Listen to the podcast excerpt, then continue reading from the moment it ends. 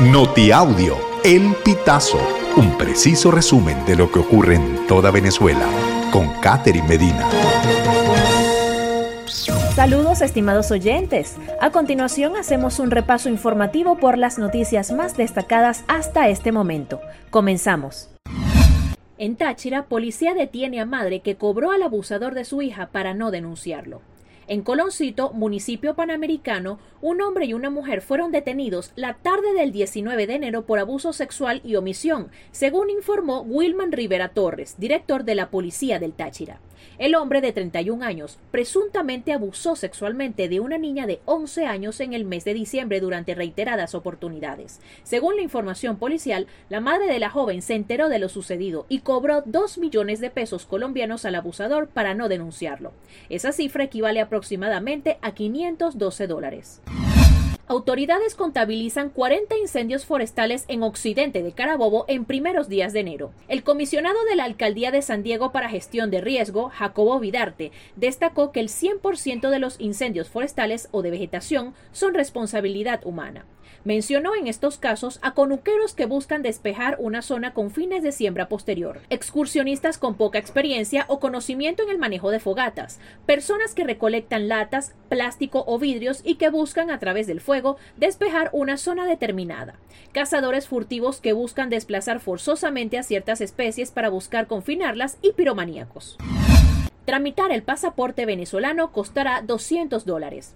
Remigio Ceballos, ministro de Relaciones Interiores y Justicia, explicó que para tramitar el pasaporte venezolano se deben cancelar 200 dólares valorados a la tasa del Banco Central de Venezuela, según lo explicó en una entrevista para el medio Venevisión. Este nuevo precio representa una rebaja de 16 dólares en comparación con el último referente en Petros. El ajuste surge luego de que se suspendiera el acceso al monedero de criptomonedas PetroApp. Utopics registró 201 femicidios durante 2023 en Venezuela. El monitoreo de la organización destacó que este año ocurrió un femicidio cada 44 horas, de acuerdo con los reportes en los que se apoyaron. Durante el mes de diciembre del año pasado, fueron 15 los femicidios en el país y ocurrieron en 10 estados de Venezuela.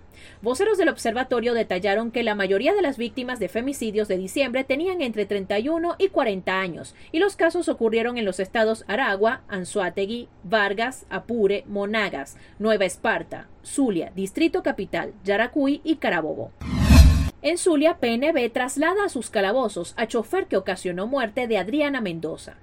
Funcionarios de la Policía Nacional Bolivariana trasladaron la tarde de este sábado 20 de enero a Guillermo Martínez, conductor que ocasionó el accidente donde murió Adriana Mendoza, a los calabozos de su sede ubicada en la urbanización La Coromoto del municipio San Francisco del estado Zulia. Martínez, de 32 años, estaba recluido en el Hospital Universitario de Maracaibo, donde fue ingresado el 17 de enero luego de salir de alta de una clínica ubicada en la capital zuliana.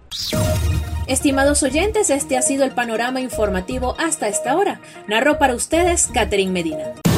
Estas informaciones puedes ampliarlas en nuestra página web elpitazo.net. También recibimos tus denuncias vía SMS o WhatsApp a través del 0414 230 2934.